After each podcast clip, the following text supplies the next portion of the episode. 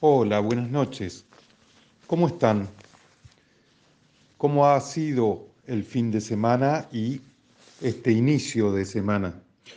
En este lunes fresco que tenemos y que acompaña en una transición entre el invierno y la primavera.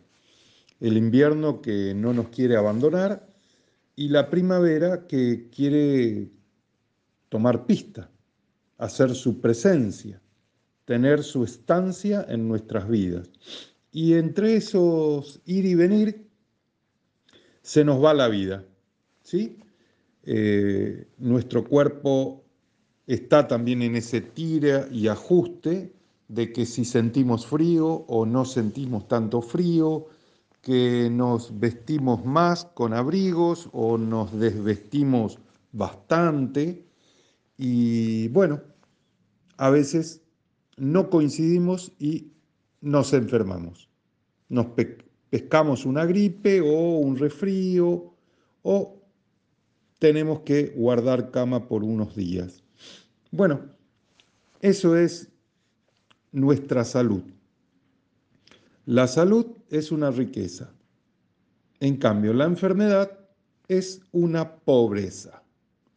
Por eso siempre te vengo hablando de generar hábitos y hábitos que sean eh, buenos hábitos, porque los buenos hábitos son tan adictivos como los malos hábitos, pero hay una diferencia. Los buenos hábitos son más beneficiosos. Esa es la diferencia. Por ejemplo, si vos lo escuchás a Nico Arano en el programa Antes que yo, él te habla sobre deportes, sobre actividad física consciente, responsable, y te, da ejemplos, te da entrevistas, te da comentarios, trae a sus programas personas que lo vienen haciendo bien. Y eso es un buen hábito. Y eso tenemos que agregarlo también en nuestra alimentación. Es decir, todo lo que se pueda copiar, que sea saludable, bienvenido sea. Porque, como hoy se dice, todo suma. Suma para un bienestar. Suma para que nos sintamos mejor. Pensar en positivo, alimentarse en forma integral y balanceada y hacer ejercicios. Eso es una vida saludable. Eso es la salud como riqueza. Por eso tenemos que convertir a nuestra alimentación en un estilo de vida. Si la alimentación nuestra es saludable, ese va a ser nuestro estilo de vida, porque la salud es mucho más de lo que comemos y de cuánto nos ejercitamos. La salud también es lo que pensamos. La salud también es lo que decimos. Y la salud también es lo que creemos. Todo eso hace a nuestra salud. Todo eso hace a nuestro buen vivir, ¿sí? Y disfrutar de esa vida. Por eso en este programa que te hablamos de hábitos saludables, de suplementación, de alimentación y te hablamos de algo de nutrición. Bueno, todo ese combo tiene que ver con el nombre del programa, Sentirte Bien, al cual yo te doy las buenas noches y la bienvenida a este programa de RSC Radio. Pero antes de ir a la segunda parte y de que nosotros escuchemos un poquito de buena música, el señor director ya está listo ahí esperando que yo le dé el ok para que él baje la púa en la pasta y empecemos a recrear nuestros oídos. Antes de eso, yo quiero que tengas esta pregunta en tu mente para eh, que la empieces a rumiar. ¿Comer para vivir o vivir para comer. Vos, ¿qué manera de vivir escoges? Señor director, todo suyo. Bueno, después que hemos, nos hemos distendido un poco con la música, que estamos más abiertos, sobre todo a escuchar, te recuerdo que te venía hablando sobre las legumbres.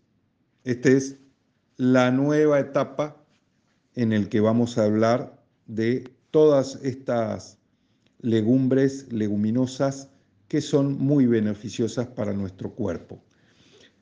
El lunes pasado comencé con una que es las habas. ¿Recordás? Bueno, si no pudiste escuchar, te comento que de eso se habló el lunes. Y si no, fíjate en Spotify. ¿sí? Ahí tenés como podcast RSC Radio, buscas Sentirte Bien o por mi nombre, Alejandro Molinari, y vas a encontrar todos los programas anteriores, por si te perdiste alguno.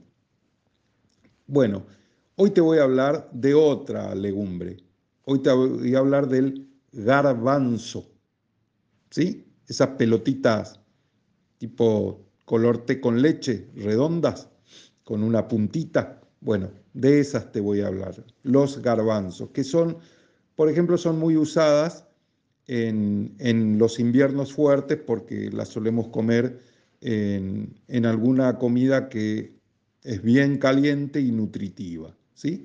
Pero no, los garbanzos yo quiero sacarte de ese lugar y eh, mostrarte que los garbanzos los puedes comer siempre. Bueno, ¿y por qué? ¿Por qué vas a comer garbanzos?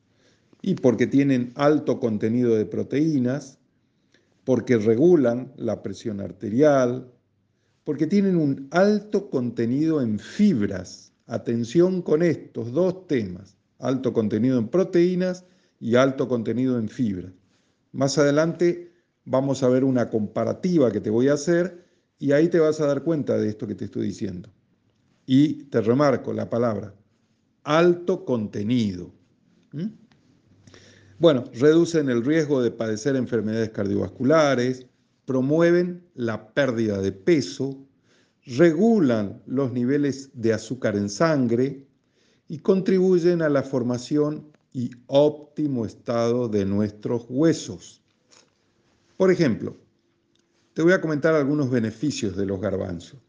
En cuanto a la presión sanguínea, mantener una ingesta baja de sodio es esencial para reducir la presión arterial. Sin embargo, el aumento de la ingesta de potasio, como lo tiene el garbanzo, puede ser muy positivo debido a sus efectos vasodilatadores. Los garbanzos contienen fibra, potasio, vitamina C, vitamina B6, que es la piridoxina. Todo ello ayuda a la salud de nuestro corazón, ya que reduce la cantidad de colesterol en la sangre, disminuyendo así el riesgo de enfermedades del corazón. en cuanto a la digestión y a la regularidad intestinal, debido al alto contenido en fibras, los garbanzos ayudan a prevenir el estreñimiento y promueven la regularidad de un sistema digestivo saludable. En cuanto al control del colesterol, muchos estudios han demostrado que incluir garbanzos en nuestra dieta reduce la cantidad de lipoproteína de baja densidad, o sea, el LDL, comúnmente llamado colesterol malo. En cuanto al control de peso, la fibra es un elemento importante en el control. Perdón. Y en la pérdida de peso al funcionar como elemento saciante y por tanto reductor del apetito.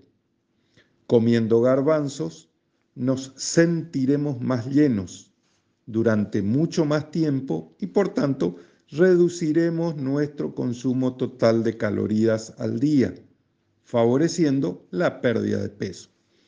En cuanto a la salud de los huesos, el contenido de vitamina K, de hierro, de fosfatos, de calcio, de magnesio, de manganeso, de zinc y vitaminas presentes en los garbanzos contribuyen a la construcción y mantenimiento de la estructura y la resistencia ósea. Así, una baja ingesta de alimentos con vitamina K se ha asociado con un mayor riesgo de fracturas de huesos. En cuanto al selenio, el selenio es un mineral fundamental para nuestro sistema inmunológico. El selenio desempeña un papel importante en la función de la enzima del hígado que ayuda a desintoxicar. La vitamina C del garbanzo funciona como un poderoso antioxidante y ayuda a proteger las células contra el daño de los radicales libres. Si con todo esto que te he dicho en el inicio del tema de los garbanzos, ya no estás pensando cuándo vas a ir a la dietética o a la verdulería a, pedir garbanzos, bueno, escucha todo lo otro que te, ahora te voy a empezar a comentar del garbanzo. Su alto contenido de proteína los hace ideal para personas vegetarianas que quieren tener los nutrientes necesarios a partir de una fuente vegetal.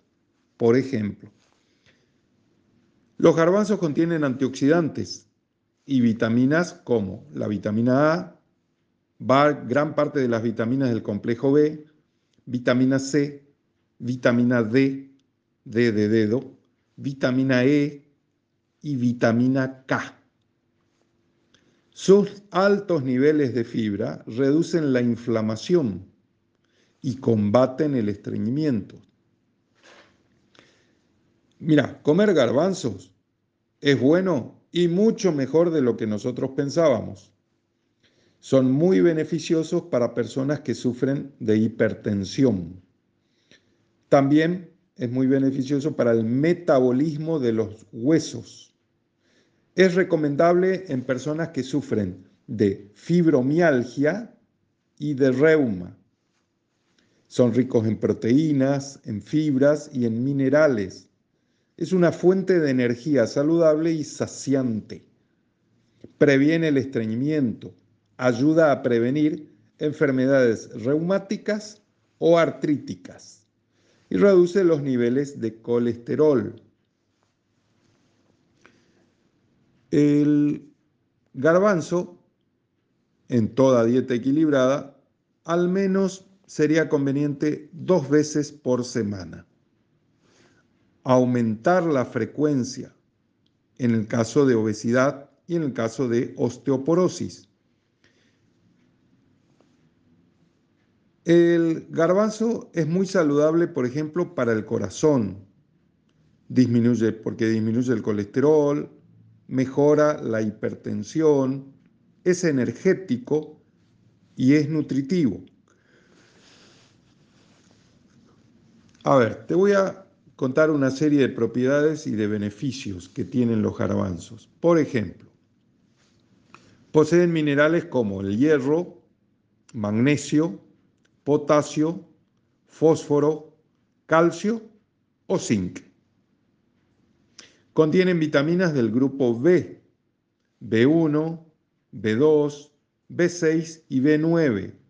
También contiene vitamina C, vitamina A, vitamina E y vitamina K tienen un buen aporte de lecitina. Esto es muy importante, la lecitina. Es un ácido graso muy interesante para la salud y conocido por su capacidad para eliminar las grasas. Además, la lecitina interviene en otro mecanismo que tiene que ver con los neurotransmisores. O sea que esto es muy importante para nuestro cerebro. Además, combaten la anemia gracias a su contenido en hierro. Favorecen la buena circulación sanguínea. Los garbanzos contienen fibras en altas cantidades y cuidan nuestro sistema digestivo.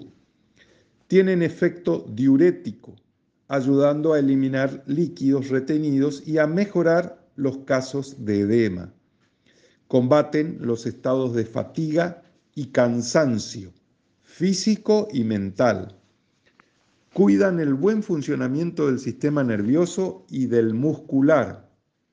Reducen el estrés y los estados nerviosos y depresivos leves. Gracias a su contenido en ácido fólico, que es el B9, mejora la circulación y las funciones cardíacas. Proporciona mucha energía al garbanzo, debido a que está constituido de un 60% por hidratos de carbono y, a su elevado y también a su elevado contenido en grasas. Ayuda a controlar los niveles altos de colesterol y de triglicéridos. ¿Debido a quién? Debido a la lecitina, una grasa vegetal que favorece la expulsión de el colesterol y el triglicérido. Ayuda a fortalecer nuestro sistema inmunológico debido a su gran cantidad de proteínas.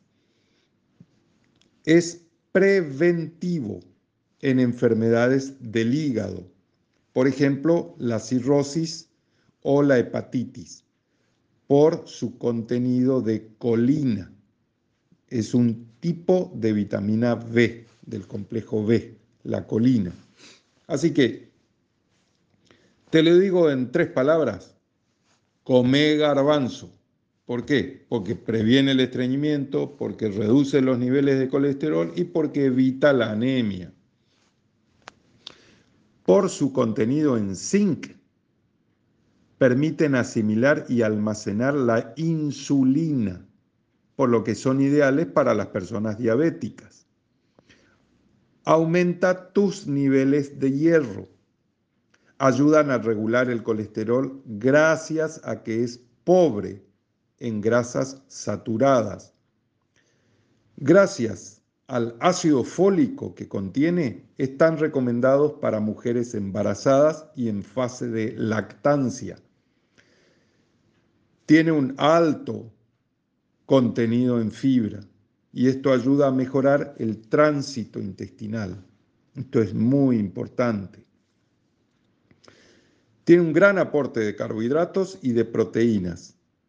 Es perfecto para los deportistas Contiene magnesio, que te protege de sufrir enfermedades cardiovasculares y del estrés. ¿Qué te parece el garbanzo? ¿Está para incluirlo o no en tu dieta? ¿Mm? Creo que podríamos pasarlo a nuestros favoritos, ¿no? Mira, eh, beneficio del garbanzo para nuestra salud. Fortalece el sistema inmunológico, aporta energía, favorece la salud del corazón, ayudan a nuestra digestión, reducen los niveles de colesterol, regula la presión arterial, disminuye los triglicéridos, ayudan a prevenir accidentes cardiovasculares, ayudan contra la diarrea, previenen y tratan las hemorroides, ayudan a tratar la anemia, mejoran la circulación sanguínea, previenen enfermedades reumáticas, artríticas y calambres. ¿No suma todo esto para incluirlo en nuestros favoritos al garbanzo? El garbanzo contiene fibra, proteína, zinc, calcio, fósforo, potasio, magnesio, hierro, sodio, vitaminas A, B1, B2, B6, B9, vitamina C, vitamina E y vitamina K. Mira todo lo que nos aporta el garbanzo. Con una concentración total de lípidos entre 3 al 9%, es rico en ácidos grasos poli y monoinsaturados. Entre un 20 o un 25% de su peso son proteínas. Contiene isoflavonas, que es una, son excelentes para la salud cardíaca. Bueno, no sé más que contarte del garbanzo, que ya no te haya dicho, no sé. Pero, por ejemplo, te voy a contar un par de ideas que son claves. Dos, es digestivo e hipocolesterolémico. Hipo quiere decir bajo, o sea, hipocolesterolémico. Baja el colesterol. Como dos características fundamentales del garbanzo. Ahora, las principales aplicaciones que tiene el garbanzo es promover la salud del corazón, mejorar la digestión y controlar los niveles de azúcar en la sangre. Mirá qué tres aplicaciones, ¿eh? Bueno, esto lo hace gracias a sus compuestos bioactivos. ¿Quiénes son? La amilosa, la rafinosa y el citosterol. Sus acciones medicinales son estas. La amilosa es un almidón muy resistente que se digiere lentamente y previene picos de azúcar en la sangre al controlar los niveles de insulina. O sea que esto es ideal para las personas diabéticas. La rafinosa tiene propiedades probióticas que promueven la salud intestinal y ayudan a aliviar el estreñimiento. Y la presencia de beta-citosterol en los garbanzos ha demostrado ser eficaz en reducir los niveles de colesterol, promoviendo la salud cardiovascular. ¿Te está gustando el garbanzo? Mira, Acá te voy a comentar algo que tiene que ver con una población que sufre de todo esto. Y mira cómo los garbanzos vienen en su ayuda. Los garbanzos son ricos en proteínas y también libres de gluten, lo que los hace ideales para complementar la dieta de veganos, personas con enfermedad celíaca, y quienes sufren de intolerancia al gluten. También contienen fibras solubles e insolubles. Esto es exquisito.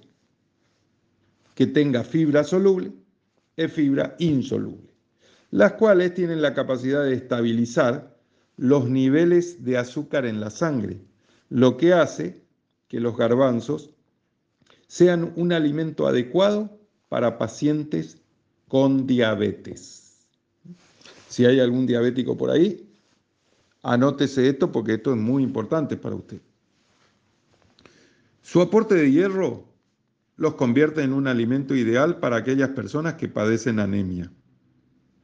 Sus altos niveles de fibra soluble permiten la eliminación del colesterol y de que regule los niveles de azúcar en sangre. Protege la salud de tu corazón.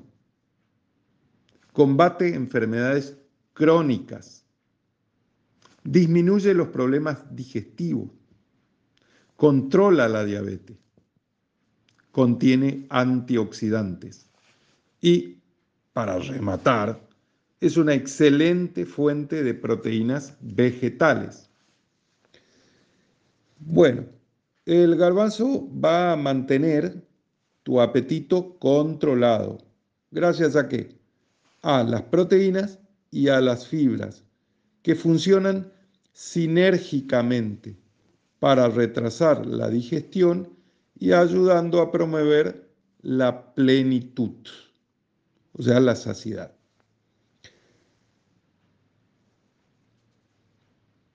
Mira, los, garbanzos ofrecen 5 gramos de proteínas por porción de 28 gramos de garbanzo.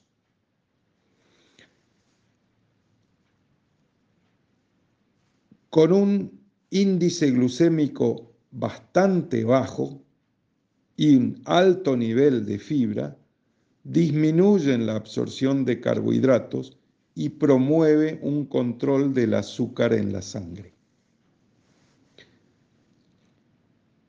Los garbanzos están llenos de fibra, que tienen varios beneficios comprobados para la salud digestiva.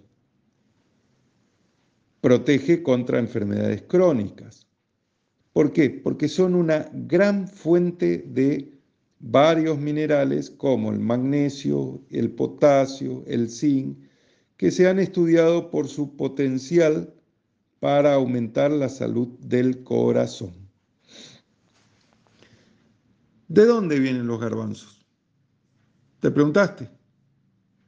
Los garbanzos tienen su origen en el Medio Oriente. Se encuentran en el creciente fértil de la zona entre Siria y Turquía. Allá por el 9500 antes de Cristo a el 9000 antes de Cristo. Mirá lo antiguo que son los garbanzos en la dieta de los seres humanos. 9500 años antes de Cristo. Ya la gente de esa época comía garbanzos. ¿Dónde? En el Medio Oriente. Bueno, eh, la capacidad de regular el azúcar en la sangre es uno de los beneficios de los garbanzos que son más destacados. Y los minerales concentrados de los garbanzos son el hierro, el fósforo, el magnesio y el cobre. Yo me voy a ir despidiendo de este bloque, del tema de los garbanzos, pero no me olvido que al principio te prometí que iba a hacer una comparativa, como para que vos te des una idea de cuántos nutrientes nos aportan los garbanzos. Por ejemplo, una comparativa con la carne de vaca, por el tema de las proteínas, ¿viste? que siempre está en discusión o siempre está en duda de que no, las proteínas tienen, la, la carne tiene muchas proteínas y nos aporta muchos beneficios. Bueno, yo no digo que no, pero ahora te cuento lo que el garbanzo, por ejemplo, que no está tan tenido en cuenta como un alimento más, mirá lo que te aporta. Vamos a compararlas, ¿no? Yo te voy a ir diciendo cada nutriente en el garbanzo y en la carne de vaca, por ejemplo. Proteínas. El garbanzo aporta 19,3 gramos. En cambio, la carne de vaca aporta 17,4. Colesterol. El garbanzo aporta 0 miligramos de colesterol. La carne de vaca te aporta 71 miligramos de colesterol. O sea que cuando comes carne de vaca, estás incluyendo colesterol a tus arterias, a tu corazón. Cuando comes garbanzo, no. Hierro. De hierro el garbanzo aporta 6,3 miligramos. En cambio, la carne de vaca, roja como la vemos, aporta solo 2 miligramos. El, garbanzo 6, la carne de vaca 2. Vos saca tus conclusiones, ¿eh? Calcio. en cuanto al calcio, el garbanzo aporta 105 miligramos. La carne de vaca, 17 miligramos. Magnesio. El garbanzo aporta 115 miligramos. La carne de vaca, 17.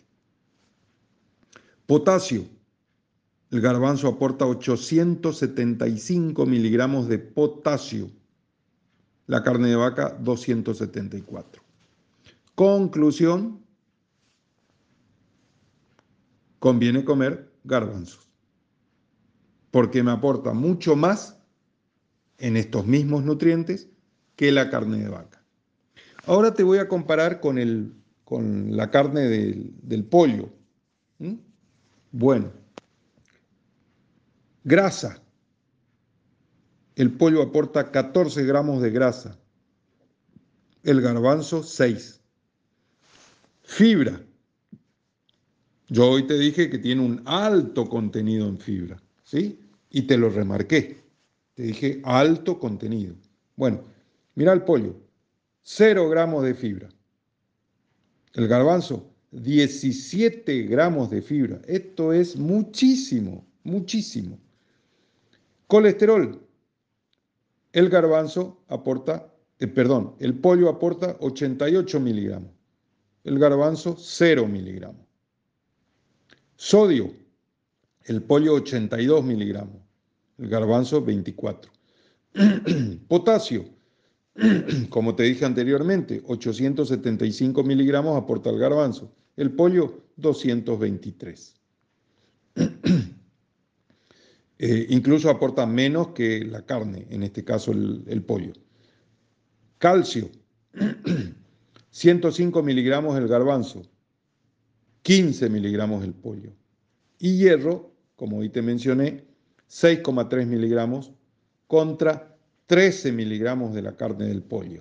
Es decir, en este caso, el pollo aporta más cantidad de hierro que el garbanzo. Es el único ítem donde el pollo aporta más, prácticamente el doble. Pero en todo lo demás es el garbanzo el que aporta nutrientes más saludables para nuestro organismo. Vos decidís qué comprar y qué ingerir. Yo solamente le pido al señor director que nos dé un poquito de buena música. Acá estoy nuevamente con vos en el tercer bloque de sentirte bien.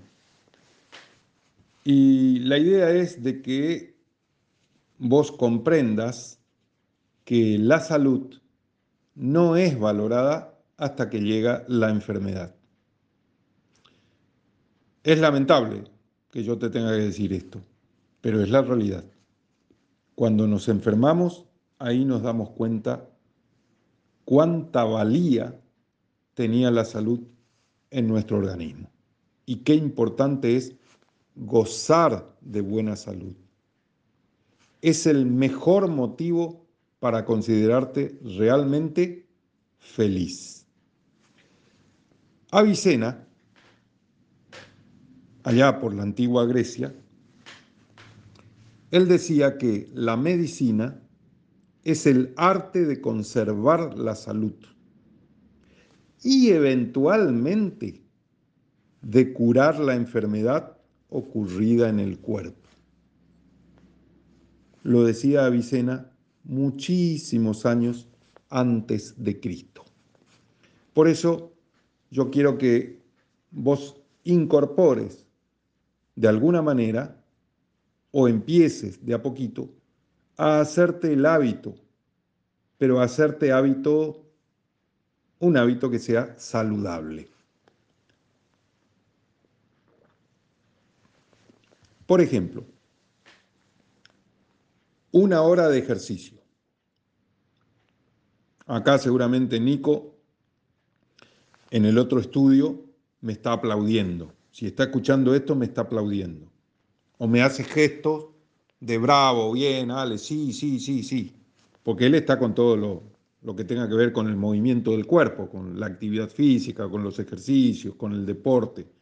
Y bueno, tanto eso como la alimentación van de la mano, ¿sí? Juntos. ¿Para qué? Para que gocemos de buena salud, para que nuestros órganos funcionen correctamente. Nada más que eso. Eh, Trata de usar menos el celular. Sí, ya sé, te estoy pidiendo un imposible. Por eso digo, trata, trata.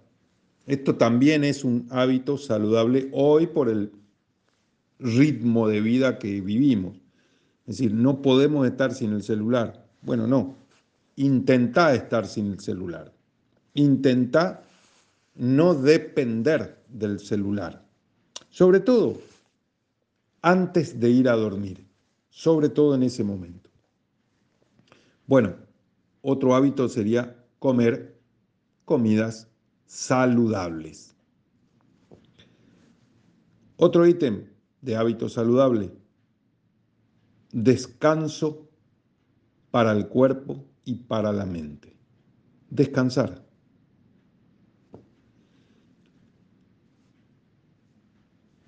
Comer porciones de frutas y porciones de verdura durante el día. tener minutos de meditación, de introspección, de oración sería para otros, de interioridad, de tener minutos de estar con vos mismo. ¿Sí? Tomar agua, mucha agua durante el día. Si podés conseguir o tomar agua alcalina, muchísimo mejor.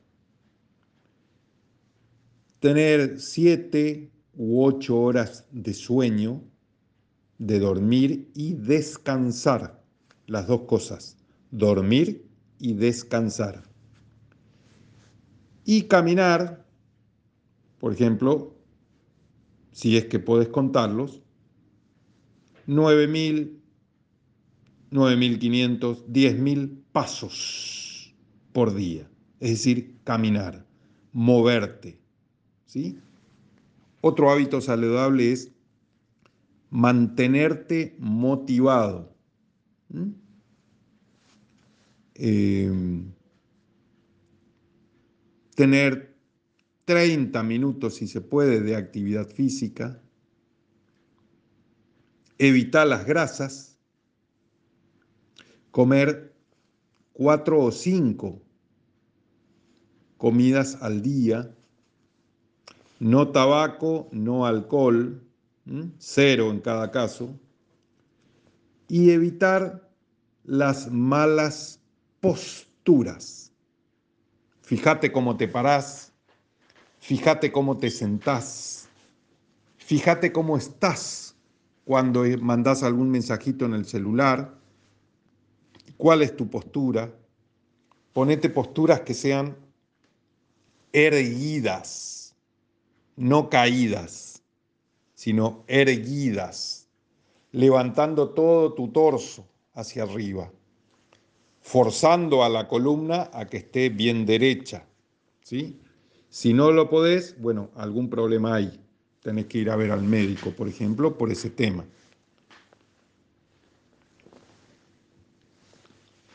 A ver, imagínate esta foto que te voy a describir. Una mamá con sus dos hijos o tres hijos que va a un fast food y pide una comida rápida. La mamá. Y pide también lo mismo para los hijos. Y todos están comiendo la comida rápida. O a veces algunos le dicen comida chatarra. ¿Quién come mal? La mamá. ¿Y quién da el modelo? ¿Quién enseña con su modelo? la mamá, entonces los chicos, ¿qué van a hacer? Comer lo que come la mamá, hacer lo que ven, ¿no es cierto? Bueno, si tú comes mal, ellos, tus hijos, también van a comer mal. Pero por el modelo, la enseñanza que le estás dando con tu actitud, con tu acción. Ahora, ¿quién decide qué comer? la mamá o el papá, cualquiera de los dos que tenga el rol. Tú decides, ellos no. Si tú decides que se van a comer verduras y frutas, ellos también van a comer verduras y frutas. ¿Se entiende? Ahora, si tú decides comer comida chatarra, ellos también van a comer comida chatarra. Entonces, ¿quién tiene el control? ¿Los chicos o la mamá o los padres? El control lo tienen los padres.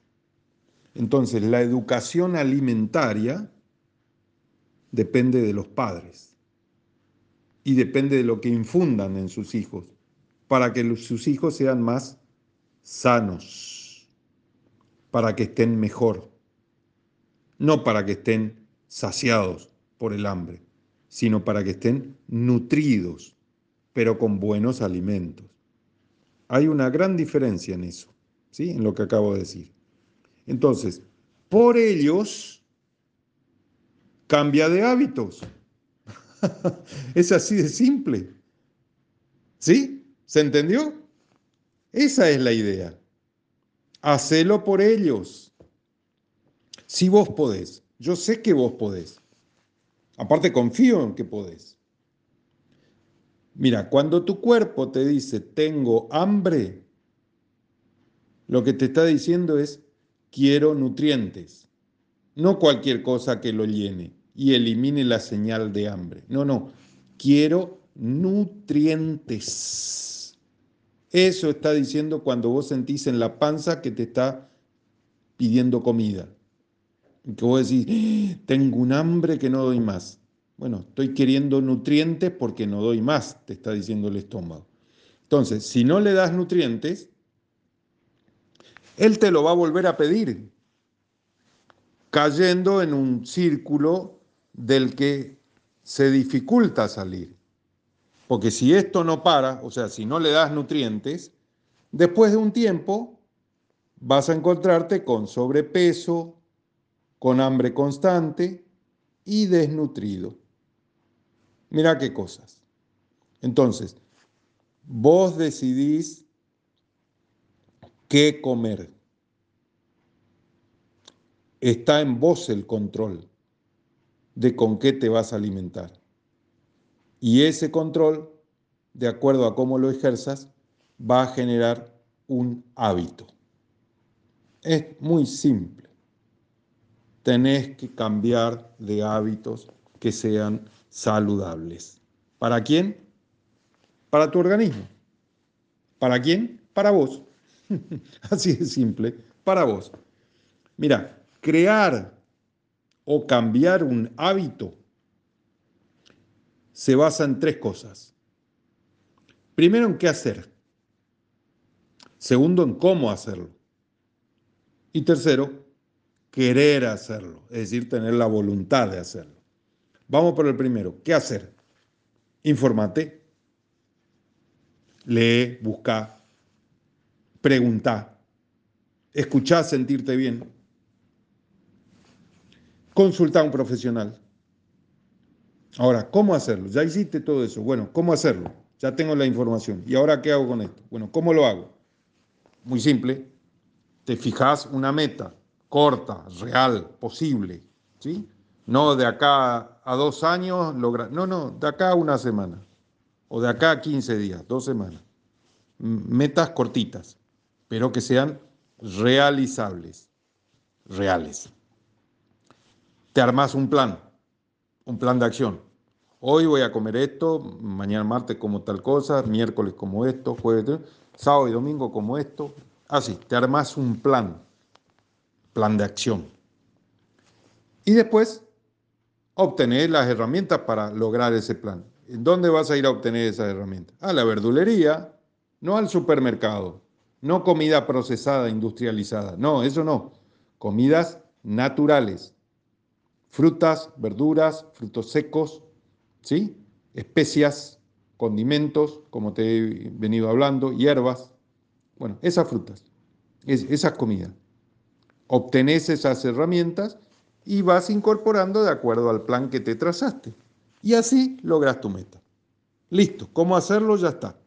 Ahora, acá ya no, no puedo hacer nada. ¿Querés hacerlo? ¿Tenés ganas de hacerlo? Bueno, Evita las tentaciones, motivate y rodeate de gente que te apoye. Esto es muy importante. No de gente que te tira abajo tu plan de acción y tus metas. Porque mucha gente quiere cambiar su vida, pero no muchos quieren cambiar sus hábitos. Acordate de eso. Si cambias tus hábitos, cambia tu vida. Camina hacia una vida sana. Hacelo. Y con esto voy terminando el programa de hoy. Hoy no, no, no te di mucha información de alimentos, me parece más importante esto. Y mira, Tales de Mileto, allá en la antigüedad, decía esto. en la antigüedad decía esto, mira vos. La felicidad del cuerpo se funda en la salud. En cambio, la del entendimiento en el saber. ¿Sí? Y Mahatma Gandhi, acá más cerca, más cerca, más contemporáneo nuestro, decía, con esto me despido, ¿eh? tus hábitos se convierten en tus valores y tus valores se convierten en tu destino. Mahatma Gandhi. Chao. Hasta el lunes próximo. Acá, en Sentirte Bien, en RSC Radio. Que tengas una muy linda semana. Nos vemos.